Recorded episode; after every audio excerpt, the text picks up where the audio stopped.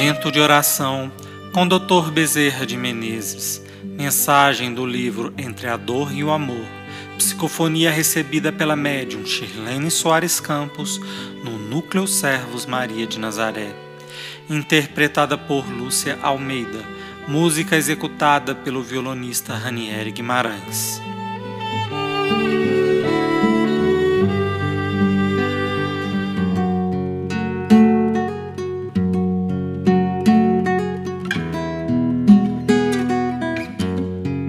Mão de Deus. Se hoje custamos aprender a lição, amanhã teremos certamente que aprender melhor, quando as oportunidades também forem diferentes.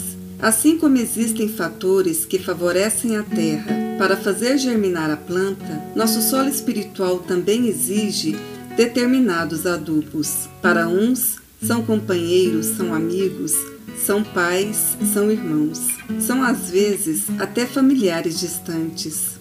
Para outros, é a enfermidade redentora, e em muitos casos, até loucura é terapêutica para o espírito. Até uma vida apagada numa encarnação em extrema obsessão não é regressão na escala da evolução. Porque quando os espíritos inimigos se saciam na sua vingança e sabem que anularam uma encarnação inteira, depois eles já não conseguem mais atuar sobre aquele espírito. Este espírito foge do alcance deles.